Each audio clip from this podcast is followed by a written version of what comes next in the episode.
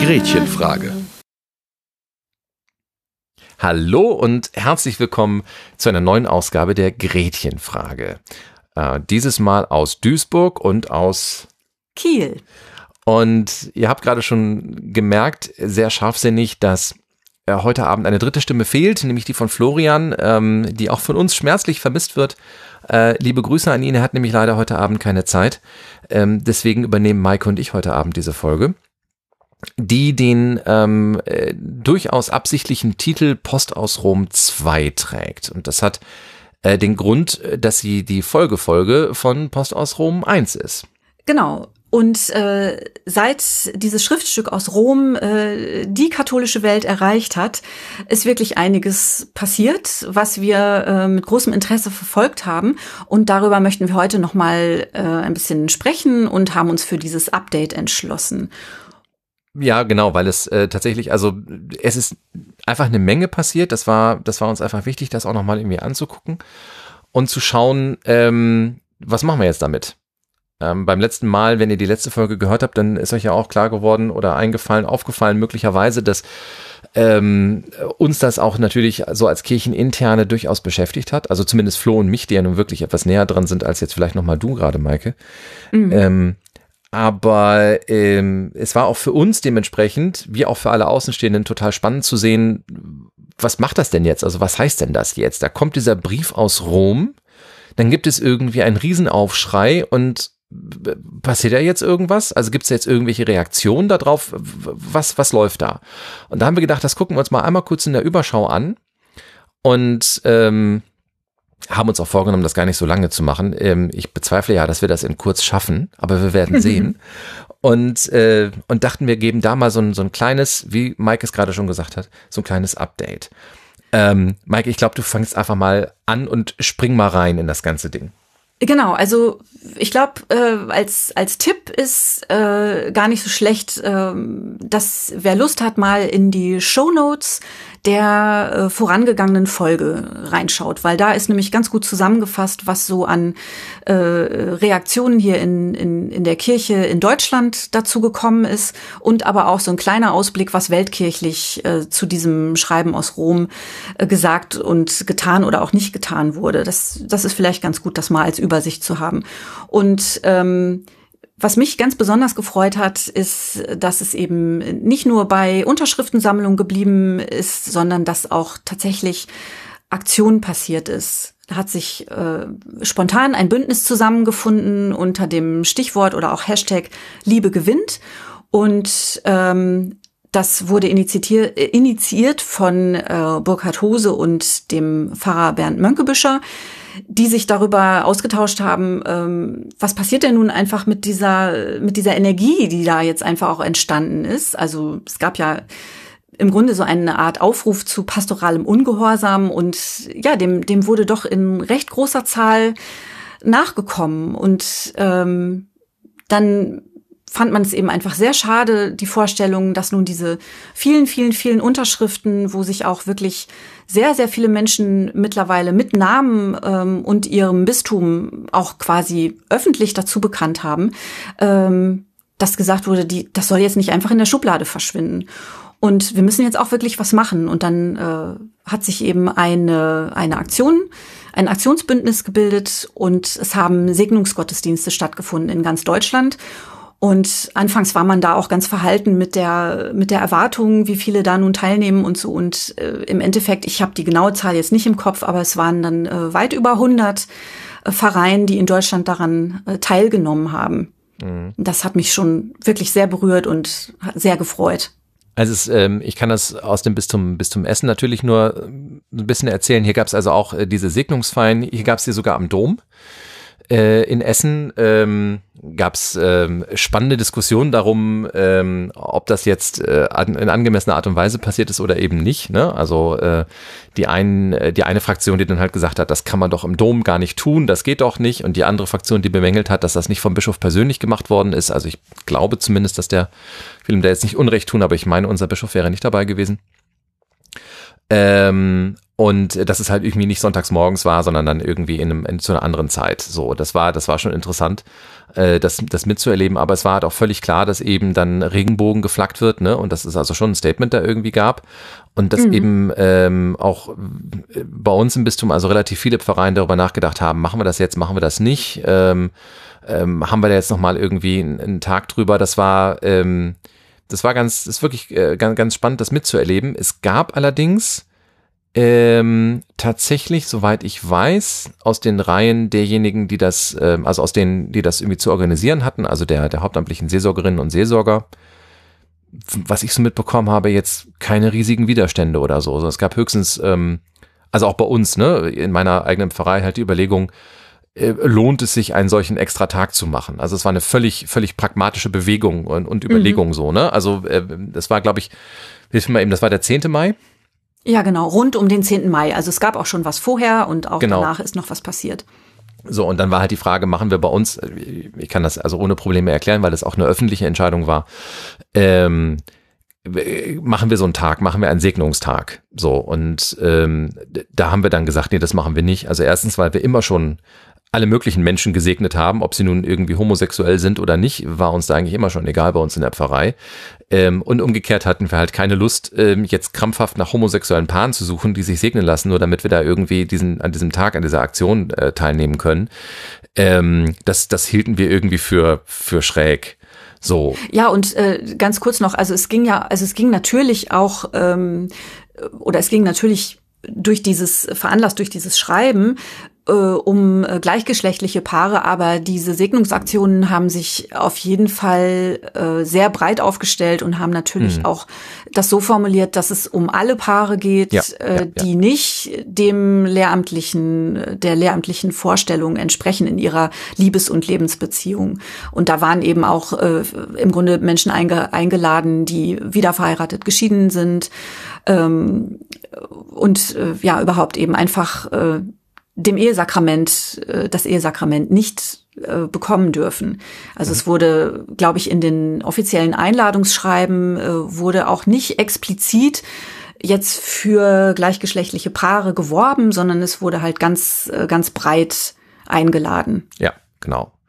Und ähm, also ich kann das vielleicht, wenn ich das, wenn ich das kurz einwerfen darf, ähm, das ist natürlich jetzt jetzt sehr, sehr, sehr klein. Das ist mir bewusst. Äh, bitte seht mir das einmal kurz nach.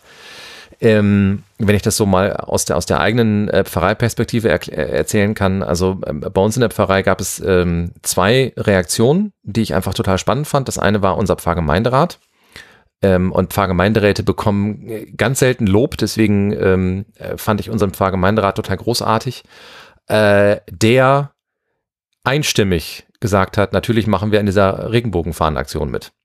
Wow, ja. So, also da, da gab es auch, das war ein, ein, ich erinnere mich daran an diese Sitzung, da, das war ein Punkt auf dieser Sitzung. Und äh, ich glaube, wir hatten da irgendwie 20 Minuten Diskussion für angesetzt. Wir waren nach fünf fertig oder so. Also mhm. ganz kurz auf jeden Fall. Ähm, wo es nichts, also wirklich gar nichts zu diskutieren gab. Da war allen, allen war klar, ja, wir machen das. So, und dann war die einzige Frage, ähm, machen wir das irgendwie verpflichtend für alle Kirchen oder ähm, dürfen die einzelnen ehrenamtlichen Teams vor Ort sich das irgendwie selber überlegen, ob sie das machen wollen oder nicht? Und dann haben wir gesagt, wir laden die herzlich ein und die sollen für sich vor Ort wissen, äh, wie sie das genau umsetzen wollen. Ähm, und dann war das, dann war das gut, ne? So. Und ähm, das fand ich, fand ich also hoch beeindruckend an der Stelle. Ähm, und natürlich muss ich erwähnen, dass, dass dem eine Aktion der Jugendverbände voranging, die natürlich dann ähm, sehr mutig, und auch das ist total wertzuschätzen an der Stelle, sehr mutig und sehr, äh, ähm, sehr spontan, nach allem, was ich mitbekommen habe, äh, gesagt haben, wir flaggen jetzt bei uns an, den, an der Kirche, wo eben unsere, wo wir uns hauptsächlich treffen ne, und zusammenfinden, äh, flaggen ja. wir jetzt Regenbogen. Bogen. Mhm. So. Und äh, da gab's äh, also bei uns jetzt äh, in der Pfarrei gab's eine kleine Posse, weil wir diese Fahnen wieder abnehmen mussten, weil die leider nicht verkehrssicher waren. Ja. so. Okay, aber es gab ja auch, es gab ja leider auch ähm, äh, auch negative Reaktionen ja, zu diesen Aktionen. Also ne? tatsächlich, da ja, das, ja, das war, das war, also das habe ich übrigens aus keiner anderen Stadt so mitbekommen. Das war aber in, also bei uns in Gladbeck habe ich das logischerweise, weil ich da arbeite, ähm, am, am meisten mitbekommen. Da muss man jetzt noch mal schauen, ob das in anderen äh, in anderen Vereinen auch so ist. Also was ich mitbekommen habe bei uns war, ähm, dass die Flaggen abgerissen wurden, nicht von allen Kirchen, äh, mhm. äh, am Anfang aber von drei Kirchgebäuden äh, und witzigerweise von einem Kirchgebäude aus der Nachbarstadt, aus Gelsenkirchen. Da haben sie die Fahne auch äh, abgerissen. Dann haben wir die wieder aufgehängt. Hm. Dann haben sie die wieder abgerissen, aber diesmal in anderen Gebäuden. Und dann war, war es sehr spannend. Dann ähm, gab es eine, äh, ein, ein stadtweites Bündnis aus Kitas, den Einzelhändlervereinigungen, den Kirchen, beiden Kirchen, evangelisch wie katholisch, Mhm. Ähm, und den Wohlfahrtsverbänden, also Diakonie und Caritas, die alle gesagt haben, so und jetzt überziehen wir die Stadt mit einem Meer aus Regenbogenfahnen. Und ähm, also es ist nicht ganz ein Meer geworden, aber es ist schon deutlich gewesen, dass also plötzlich überall Regenbogenfahnen hingen und das war richtig, richtig cool. Und ja, wir haben Wahnsinn. die, wir haben die Aktion dann auch ähm, äh, sehr spontan verlängert, nämlich bis zum 17.05., wo dann der internationale Tag gegen Trans- und Homophobie war. Ja. Und haben uns da quasi mit dran beteiligt. Und äh, also das war, das war einfach wunderschön, das zu sehen. Das hat echt gut funktioniert. Und mhm. ähm, also da, da ging einem schon ein bisschen das Herz auf. Auf der anderen Seite war natürlich auch klar, dass es echt ein bisschen gruselig ist, wenn da irgendwie Leute meinen, sie müssen diese Fahnen abziehen. Und ähm, wir haben Vermutungen, wer das gewesen sein könnte, so, ne? Mhm. Weil es halt an manchen ähm, Kirchen, äh, da ist die, die Fahne ähm, wenn die so aufgesprayt war, ne, also es gab durchaus ja. auch so, so Graffiti, dann wurde die, ähm, äh, dann wurde die, ist die durchgestrichen worden mit einem anderen Graffiti-Spray und darunter stand dann irgendwie, standen irgendwie Sprüche, die ja. so ein bisschen Vermutung darauf lassen, wer das wohl gewesen sein könnte. Aber ähm, ich werde hier keine Vermutung äußern an der Stelle. Nein, das ähm, glaube ich auch wenig Sinn. Genau, richtig, ne? So, aber äh, sagen wir so, ich gehe da nicht von einer von einer krass organisierten Nummer aus, sondern das war halt, also es war eine spontane Aktion. Wir finden das doof. So, ne? Ja, es gab ja. Ähm, es, ja, es gab auch auf jeden Fall, ähm, habe ich natürlich auch jetzt wirklich nur so aus den aus den einschlägigen äh, katholischen Medien äh, mitgeschnitten, äh, dass es aber schon auch in manchen Vereinen äh, so kleinere Gegenaktionen gab, wo dann eben Menschen mit äh, schwarzen Fahnen durch die Straße gezogen sind und das ich noch gar darauf, nicht gehört. Äh, ja, ich ich muss noch mal graben im Internet, ob ich da was dazu finde. Also es gab es auch mit Foto irgendwie, äh, wo dann äh, ja im Prinzip Prinzip ein bisschen so äh, der Tenor war, ähm, also wir halten hier die wahre Lehre aufrecht und äh, der Regenbogen wird jetzt missbraucht und äh, so. Es wird ja auch in, in sehr, sehr, sehr konservativen Kreisen wird ja dann auch überhaupt vor dem Regenbogen auf einmal gewarnt, weil er ja ähm, jetzt quasi von dieser Szene irgendwie äh, in den Schmutz gezogen wird und so ganz furchtbar. Ja. Und das, das ist klar. Ich meine, das war zu erwarten, dass äh, sowas auch passiert, aber ähm, es, also was mich auch wirklich froh gemacht hat, ist, dass auch so breit darüber berichtet wurde. Also es hat ja auch bis in die äh, bis in die Tagesschau hinein und so äh, sind ja zumindest kurze Meldungen durchgekommen und äh, da kann man natürlich sagen, ach guck mal, die verzweifelten Katholiken, die freuen sich jetzt schon, wenn sowas mal in den Nachrichten kommt, endlich mal was Gutes. Aber das ist natürlich für für darf man einfach auch nicht vergessen, dass es eben für auch für einen Teil der Katholiken, Katholiken und Katholikinnen äh, ist das was ganz Furchtbares. Und äh, das ist halt die Frage, die wir zwischendurch ja auch immer wieder aufgeworfen haben, auch in der letzten Folge schon.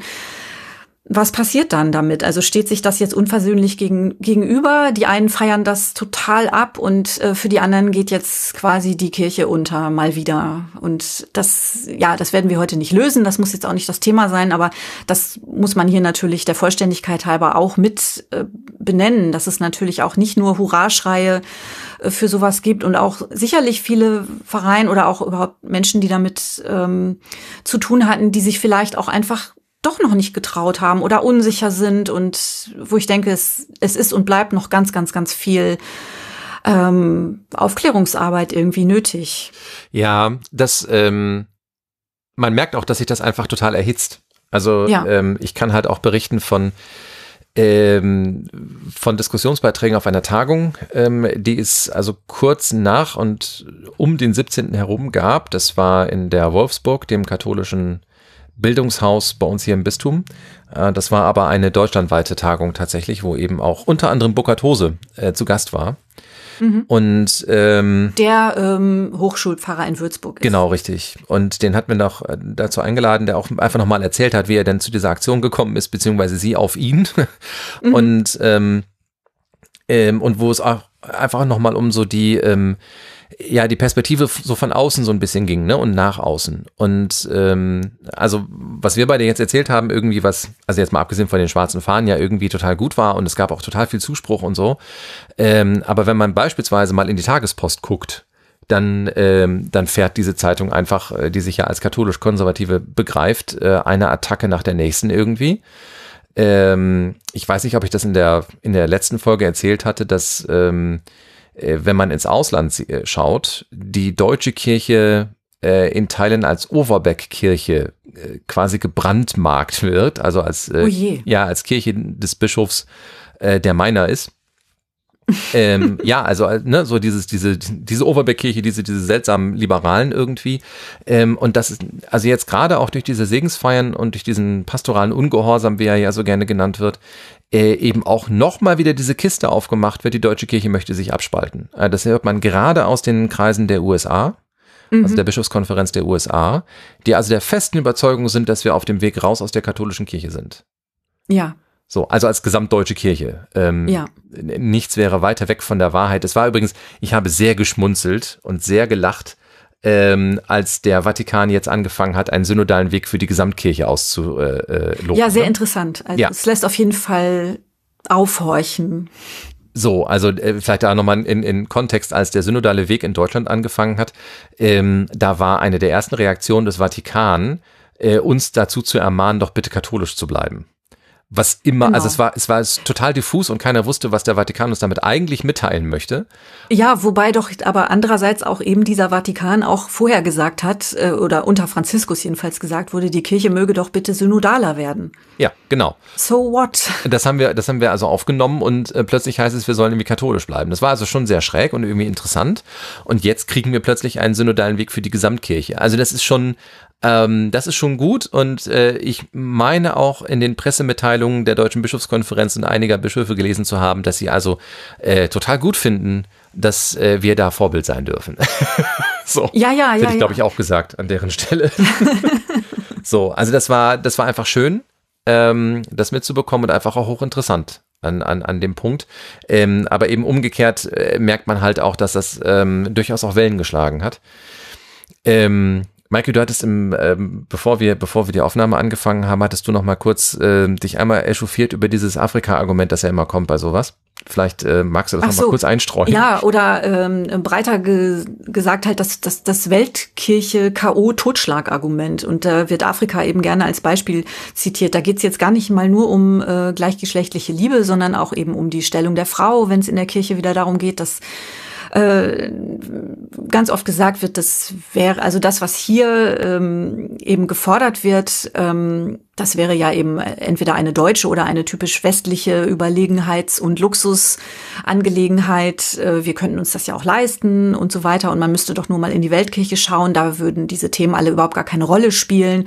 Und äh, das finde ich gelinde gesagt erstens falsch und auch äh, irgendwie verlogen, weil es eben einfach ausblendet, dass natürlich in etlichen Ländern auf dieser wunderschönen Erde ähm, immer noch Frauen- und Menschenrechte und Minderheit Minderheitenrechte komplett mit Füßen getreten werden.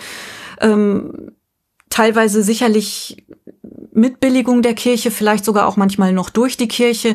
Das kann ich im Einzelnen sicherlich nicht beurteilen, aber äh, immer so zu sagen, diese Thematiken, die hier in der Reformdebatte auf dem Tisch sind, die würden weltkirchlich gar keine Rolle spielen, das ist einfach totaler Quatsch. Also das traue ich mich auch als äh, Neuling in dieser Kirche zu sagen und ähm, würde mir da wünschen, dass da dann auch von den, gerade wenn es halt von Amtsträgern sowas gesagt wird, dass sie dann doch auch mal differenzierter hingucken und äh, auch nicht verschweigen, was eben halt also gerade wenn man zum Beispiel Ordensgemeinschaften sich anschaut, viele Frauenorden, die in, äh, die in sehr, sehr prekären Gegenden der Welt arbeiten, die haben es immer und immer, haben sie es eben mit den ausgegrenzten Menschen zu tun und mit, mit Menschen, die äh, verdeckt nur homosexuell leben können, weil sie sonst gefoltert und eingesperrt werden und so. Und dann so zu tun, das Thema existiert da einfach nicht. Äh, das finde ich schon hart. Ja, ähm, und natürlich ist das ähm, nur ein vorgeschobener Grund natürlich. Ne? Also der, ja. der, der, der wahre Grund dahinter ist, ähm, was wir nicht wollen, ist, wir wollen nicht etwas ins Kirchenrecht reinschreiben, ähm, was dann irgendwie in, in großen und weiten Teilen der Welt ähm, auf, auf hoffnungslosen und hammerharten Widerstand stößt. Also die, ja, die, die Sorge ist, ähm, wenn wir jetzt eine bestimmte Regel ändern, die dann halt logischerweise für die gesamte Kirche gilt. Das ist ja eigentlich der Gedanke gewesen, den Franziskus hatte, dass bitte die einzelnen Regionen ihre Probleme selber lösen sollen ähm, ja. und es gar keinen Grund für eine, für eine Veränderung der Regeln für die Gesamtkirche gibt. Ähm, weil es halt tatsächlich in der Tat wenig Sinn macht, eine Regel einzuführen, die für Afrika total Sinn macht, ähm, für uns aber ganz schlecht ist. Ja, ja eben. Also das, ähm, ich, ich weiß nicht, ob, ob, äh, ob du das mitbekommen hast, aber es gab jetzt, ähm, Franziskus hat das Amt des Katecheten quasi eingeführt. So, das gab es also schon vorher, hatte aber nie einen, einen offiziellen Stand mit Beauftragungsfeier und ja, mit, ja, genau. Mit so, ne? Mhm. Also das wird nochmal richtig jetzt auch äh, rechtlich verankert, dass es dieses Amt gibt. Und das macht aus der Perspektive eines Südamerikaners anscheinend total Sinn, das zu tun und da nochmal eine Wertschätzung irgendwie reinzubringen und nochmal einen offiziellen Status reinzubringen. Und hier in Deutschland sagten die ersten Kirchenrechtler, na ja, das ist irgendwie auch ganz nett, aber ähm, die Lage in Deutschland ist die, dass jemand sagt, ja, ich mache mal den Katechetenunterricht für drei Jahre und dann gebe ich den aber auch wieder ab. So, weil hier die Ehrenamtskultur eine völlig andere ist. Ein Katechet ja, genau. in, einem, in einem anderen Land, in einem südamerikanischen Land beispielsweise zu sein, bedeutet, dass du äh, die nächsten 20 Jahre dieses Amt inne hast, weil das halt ein offizielles Amt ist wie Gemeindepastor oder wie, ähm, äh, naja, es gibt da keine Pastoralreferenten, soweit ich weiß, aber ähm, Ja, und aber, weil ja auch generell, soweit so. ich das mitbekommen habe, die, die Stellung der Laien ähm, sowieso nochmal ganz, ganz anders ist als hier. Magst du ganz kurz nochmal das Wort Katechet erklären oder Katechet? Ja, das sind ähm, der Tradition nach eigentlich derjenigen, diejenigen oder diejenigen, die äh, im Glauben unterweisen.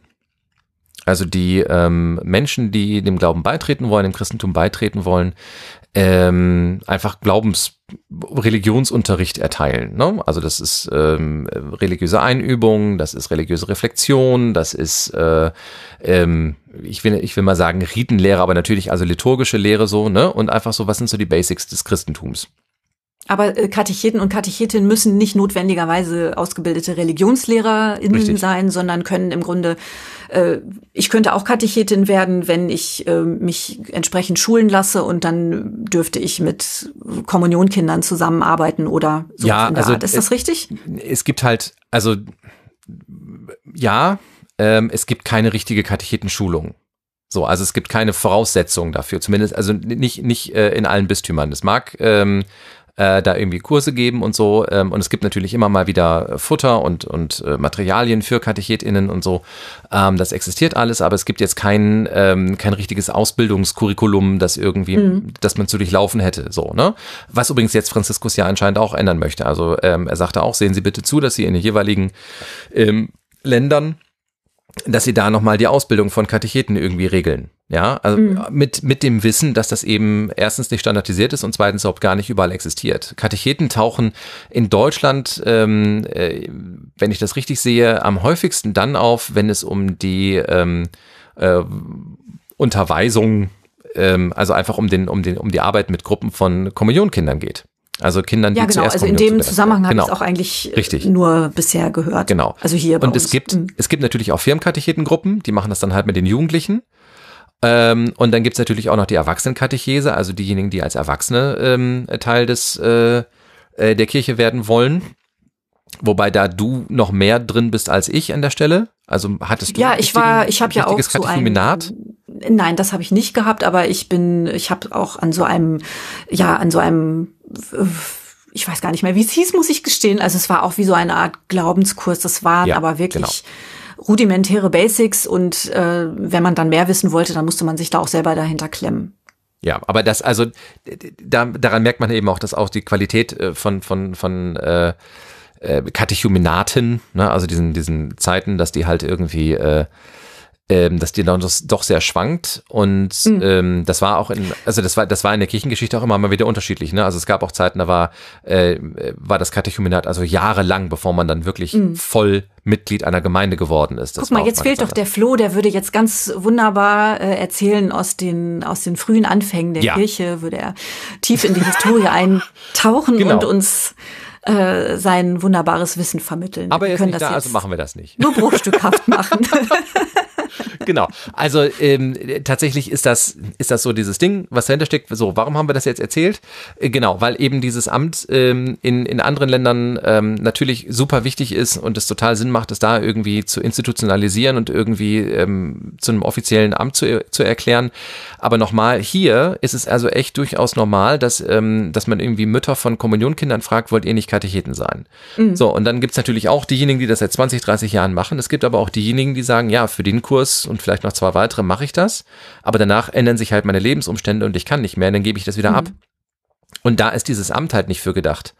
Ja, du gibst ja auch dein, dein Diakonenamt nicht ab. Ja. Und ähm, ähm, mit dieser Logik im Hintergrund ist es halt möglicherweise etwas schwer. Und dann sagte eben der eine Kirchenrechtler, ich glaube nicht, dass das so kommen wird, aber er sehe halt die Gefahr einer Zweiklassengesellschaft, nämlich der Katecheten, die äh, dieses Amt angetreten haben und eine offizielle Sendung haben und der Katecheten, die das nicht haben. So, und ähm, äh, und das würde also dieser, dieser Ehrenamtskultur in Deutschland nicht gerecht. Und das ist so ein kleines Beispiel davon, dass halt eben das, was für ein Land Sinn macht, für ein anderes nicht unbedingt Sinn macht. Ja, genau. Und ähm, so, und deswegen ist es in der Tat so, dass es schon irgendwie keine besonders clevere Idee ist, eine Regel zu erlassen, die für alle Länder gilt.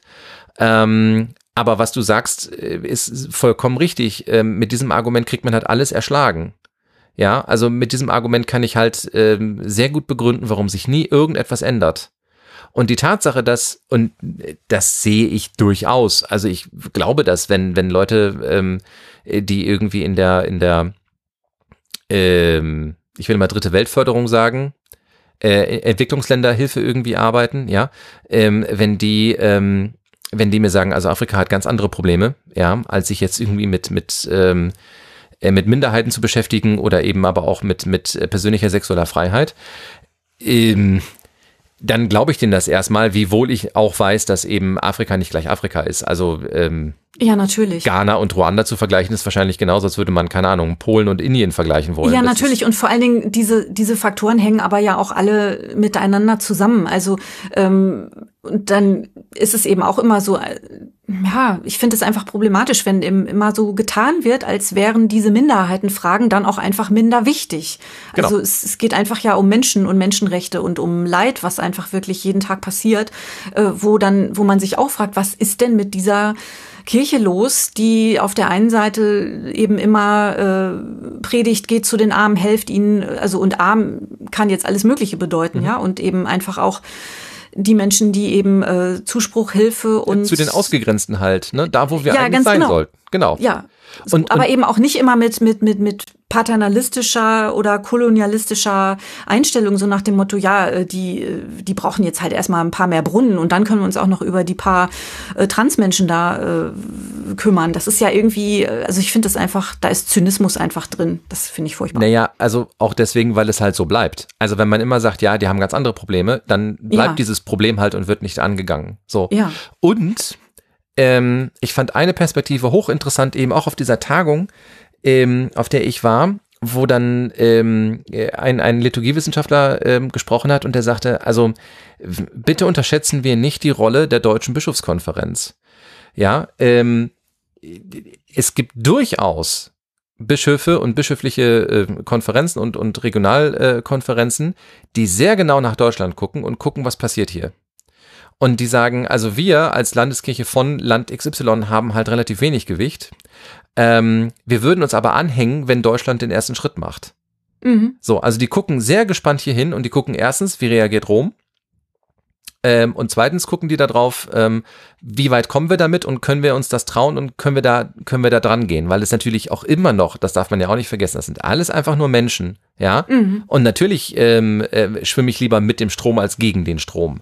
Und ähm, wenn wir das in Deutschland aber hinbekommen, da jetzt nochmal deutlich zu machen, nee, wir wollen aber in eine andere Richtung und wir halten es für absolut richtig und notwendig, dass wir ähm, jetzt äh, diese Paare segnen. Und äh, ich habe das ähm, in unseren, in unseren äh, Teamunterhaltungen, also zwischen dir, Flo und mir, ja auch schon gesagt, also wir müssen uns mal deutlich machen, worüber wir hier eigentlich reden.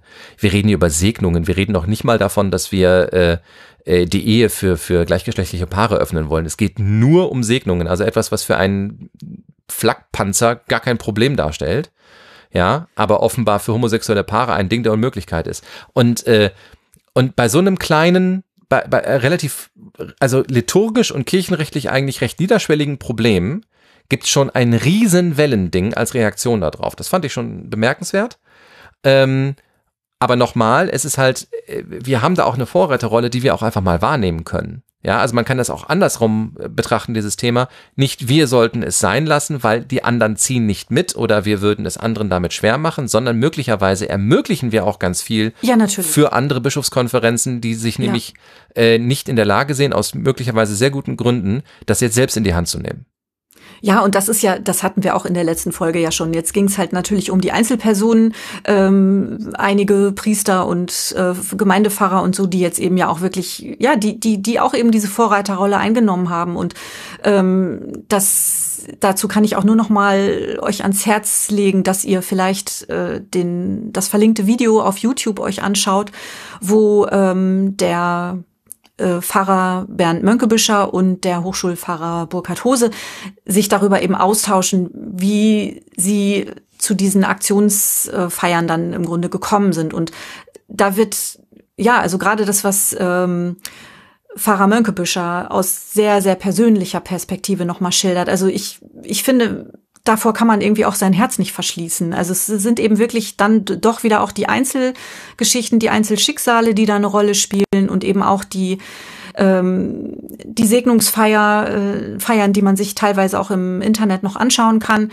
werden wir auch noch mal eins mit verlinken. Ähm, ich kann jetzt auch nur natürlich für mich sprechen mit mit meinen Gefühlen, die ich dabei hatte. Also ich ich hab's denke sogar über den über den Bildschirm ist mir so viel Positives von dieser Kirche entgegengeschwappt, äh, wie man es nicht oft erlebt. Und ähm, das ist einfach was, wo ich denke, dass da will man auch nicht wieder zurück. Das will man nicht wieder, da will man nicht wieder das Rad zurückdrehen. Das muss jetzt irgendwie sich in diese Richtung weiterentwickeln. Also ich wünsche mir das sehr. Und sei es, dass es jetzt erstmal auch weiter im Kleinen äh, hier passiert, aber dass es eben natürlich dann auch weitere Blüten treibt.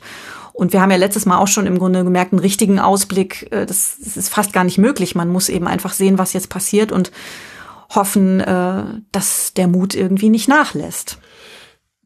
Was ich in der Tat ähm, bemerkenswert und wie ich finde sehr hoffnungsmachend finde, ist, ähm, du hattest, glaube ich, mal ähm, ich, entweder in einer unserer Chatgruppen oder ähm, äh, online, das weiß ich gar nicht mehr, einen ähm, Kommentar von Christiane Florin geteilt. Die ist beim Deutschlandfunk zuständig für die, äh, äh, für die Religionsredaktion. Mhm. Und ich fand also sehr schön, was sie geschrieben hat, was da als Reaktion jetzt eigentlich so kam, ne? So. Und das, äh, also zum Beispiel der, der Vorsitzende der Deutschen Bischofskonferenz, dass der halt, so sagte sie dann, ne, ähm, relativ hilflos gesagt hat, na ja, also diese Segensaktion sei halt nicht hilfreich. so. Ja aber mehr ist nicht passiert. Ja. So, und das fand ich bemerkenswert. Also da kommt dieses Schreiben aus Rom und, ähm, und das muss man sich einmal wirklich, wirklich vor Augen führen. Die haben in Rom gesagt, wir dürfen das nicht, wir dürfen diese Segnung nicht tun, dafür haben wir keine Vollmacht. In Klammern, also hört, da, hört damit auf, macht das nicht. Und es haben sich einfach sehr viele SeelsorgerInnen hingestellt und gesagt, nee, doch, wir machen das jetzt. Und es ist nichts passiert. Also es, ähm, es gab, glaube ich, einen, äh, einen Priesteramtskandidaten, der ist aus dem Seminar geflogen, weil er sich mit einem Homosexuellen, einem, einem bekennenden Homosexuellen zusammen auf ein Foto gesetzt hat. Ähm, und das war's. Ja, und das hatte ja noch nicht mal direkt was mit diesen Aktionen zu tun. Also richtig, also das ist auch, das, das ist schlimm auch, genug. Und ja, auch genau. da würde man denken, das müsste jetzt den nächsten Aufschrei nach sich ziehen, dass da irgendwie, äh, dass sowas eben nicht mehr geht. Also ja, wobei, wobei da natürlich äh, immer auch die Frage ist, ist, also das, das, das wissen wir natürlich jetzt nicht, das ist natürlich jetzt ähm, vermessen zu sagen, wir kennen da alle Hintergründe, ne? Nein, also warum jemand jetzt das Seminar verlassen muss, das wissen wir nicht, da gehen wir auch nicht drauf ein, aber ähm, ich wollte nur sagen, also viel mehr so in dem dahinter ist irgendwie tatsächlich gar nicht äh, gar nicht passiert. Es gab tatsächlich wohl in dem einen oder anderen Bistum irgendwie äh, offizielle Schreiben und irgendwie Erklärungen äh, eines Bischofs so äh, meine Seelsorger machen das bitte nicht und wenn haben sie mit mit äh, Konsequenzen zu rechnen. Das waren aber Einzelfälle mhm. und ansonsten wurde das einfach tatsächlich gemacht. Und ja. äh, und wir erleben jetzt, dass Rom darauf nicht weiter reagiert hat. Also bis jetzt hat man nichts äh, mitbekommen, genau. ne? Also da kam diese, da kam diese Antwort aus Rom. Diese Antwort wurde ignoriert und wurde öffentlich und offen, ähm, äh, ihr wurde öffentlich und offen widersprochen. Und dann passierte nichts. Und alle zucken mit den Achseln und machen mit dem Tagesgeschäft weiter. So, und da ist jetzt, da, da finde ich jetzt die spannende Frage, ohne sie beantworten zu können oder zu wollen, was heißt das jetzt? Also hat ja. jetzt, hat jetzt Rom ähm, gelernt, naja, wir kommen jetzt mit allem irgendwie durch. Also wir, wir können das, wir können das jetzt tun. Wir werden das weiterhin so machen, dass wir das, was wir so gemacht haben. Ähm, oder haben jetzt alle anderen gelernt, naja gut, wenn wir, wenn wir rum äh, an, an solchen Punkten widersprechen, dann haben wir eigentlich auch nichts zu befürchten. So, also die Frage ist, wer hat da jetzt was daraus gelernt? Und was heißt das jetzt für, für, für ganz vieles andere? Ne? So, und auch dieser synodale Weg, den, den der Vatikan da jetzt angestoßen hat, ich bin hochgespannt, was dabei rauskommt, weil natürlich die Ergebnisse äh, dieser ganzen Aktion, Liebe gewinnt, da durchaus ihren Widerhall finden werden. Da bin ich mir ziemlich sicher. Und dann wird es ja, also. Das wäre auf jeden Fall wünschenswert, ne? Ja, also dann wird, aber das, ich bin mir sehr, äh, nochmal, ich bin mir wirklich sehr sicher, dass das da nochmal irgendwie einfließen wird, weil natürlich dann auch nochmal klar wird, okay, ähm, anscheinend gibt es da Seelsorgebedarfe, die wir irgendwie angehen müssen. Und ähm, wenn das stimmt, was zumindest dieser eine Prof äh, da sagte, dass also jetzt andere Bischofskonferenzen das hart und sehr genau beobachtet haben und mitbekommen haben, naja gut, okay, anscheinend mhm. können wir uns da was trauen, dann, ähm, dann dürfte das seinen Widerhall finden. Und dann bin ich also sehr gespannt, was da irgendwie passiert. So. Und ähm, ja, ich glaube, damit haben wir es eigentlich so als Update, oder? Ja, das glaube ich auch. Sehr schön einmal zusammengefasst, was in den letzten zwei Monaten da äh, sich so angesammelt hat. Okay, dann haben wir es tatsächlich noch in einigermaßen kurzer Zeit, also für unsere Verhältnisse hinbekommen. Ihr Lieben da draußen, ähm, wir haben uns im Vorfeld schon ein bisschen unterhalten darüber, dass wir jetzt ähm, einigermaßen lange äh, so über kircheninterne Dinge gesprochen haben und ähm, wir da ganz gerne wieder weg würden. So, weil um sich selbst zu kreisen eigentlich immer irgendwann mal, also ziemlich schnell äh, recht langweilig wird. Ähm, deswegen haben wir schon überlegt, ähm, was in den nächsten Folgen kommt und wir werden da also wieder äh, ein paar andere Dinge machen. Ähm, und ich halte mich da absichtlich nebulös, weil ich nichts versprechen möchte, was wir nachher nicht halten können. Das haben wir, ist uns ja schon mal das ein oder andere Mal passiert, weil eben äh, wir gerne Dinge planen können, ähm, dass er aber nicht nur mit uns zu tun hat, sondern eben auch mit ganz vielen anderen Dingen, die dann möglicherweise nicht eintreten. Ähm, und äh, deswegen ähm, sage ich an dieser Stelle nur, wir hoffen, dass ihr uns gewogen bleibt, dass ihr äh, weiterhin Spaß habt, uns zu hören. Lasst gerne von euch hören in den Kommentaren, schreibt uns gerne E-Mails, schreibt uns gerne auf Instagram, da kriegt man am allermeisten die Maike äh, zu fassen, wenn man per Instagram reagiert. Ähm, lasst uns gerne hören, auf was für ein Thema ihr irgendwie Lust hättet, wenn ihr welche einbringen wollt. Ähm, und äh, ja, und wie immer, und jetzt muss ich wieder Flo's Part übernehmen, ne? Ja, nützt ja nichts. Nützt ja nichts, genau. Okay. Dann ähm, hoffe ich, wenn Flo diese Folge hört, dass ich, äh, dass, dass er wohlwollend nickt und ich das so tue, äh, wie er das sonst auch gemacht hätte.